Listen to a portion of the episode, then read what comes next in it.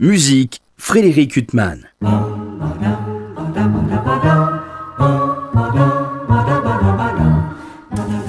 Bonjour, il y a des familles très sympathiques mais néanmoins très énervantes, des familles où tout le monde est charmant, chaleureux mais qui ne manquent pas de nous rendre jaloux parce qu'elles réunissent trop de talents au mètre carré.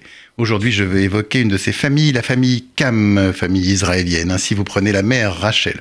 Elle est une formidable altiste, a été membre de l'Orchestre Philharmonique d'Israël durant 30 ans et a joué sous la direction de tous les plus grands chefs d'orchestre de Leonard Bernstein à Zubin. Après, vous prenez ses deux enfants.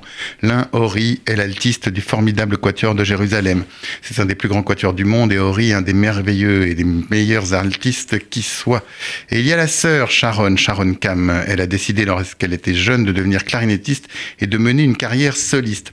Comptez les clarinettistes qui mènent une carrière de soliste et vous n'en trouverez pas beaucoup. Eh bien, néanmoins, elle a parfaitement réussi et continue de réussir. Le 12 mars prochain, elle sera aux Invalides pour un concert aux côtés du pianiste israélien Matan Porat, pianiste également rare à Paris.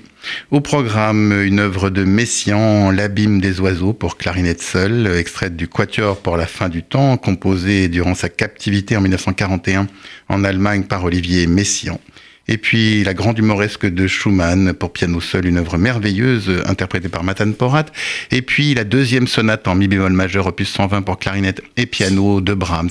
Et la sonate pour clarinette et piano de Francis Poulenc.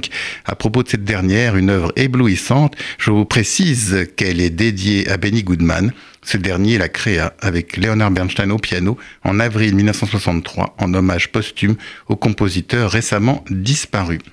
Ce concert du 12 mars prochain aux Invalides sera donné sous le haut patronage de l'ambassade d'Israël, avec le soutien des services culturels de l'ambassade d'Israël à Paris. Donc un concert à ne pas rater, comme on dit. Quant à moi, je vous retrouve dimanche prochain à 23h pour une nouvelle interview. Bonne journée sur RCJ.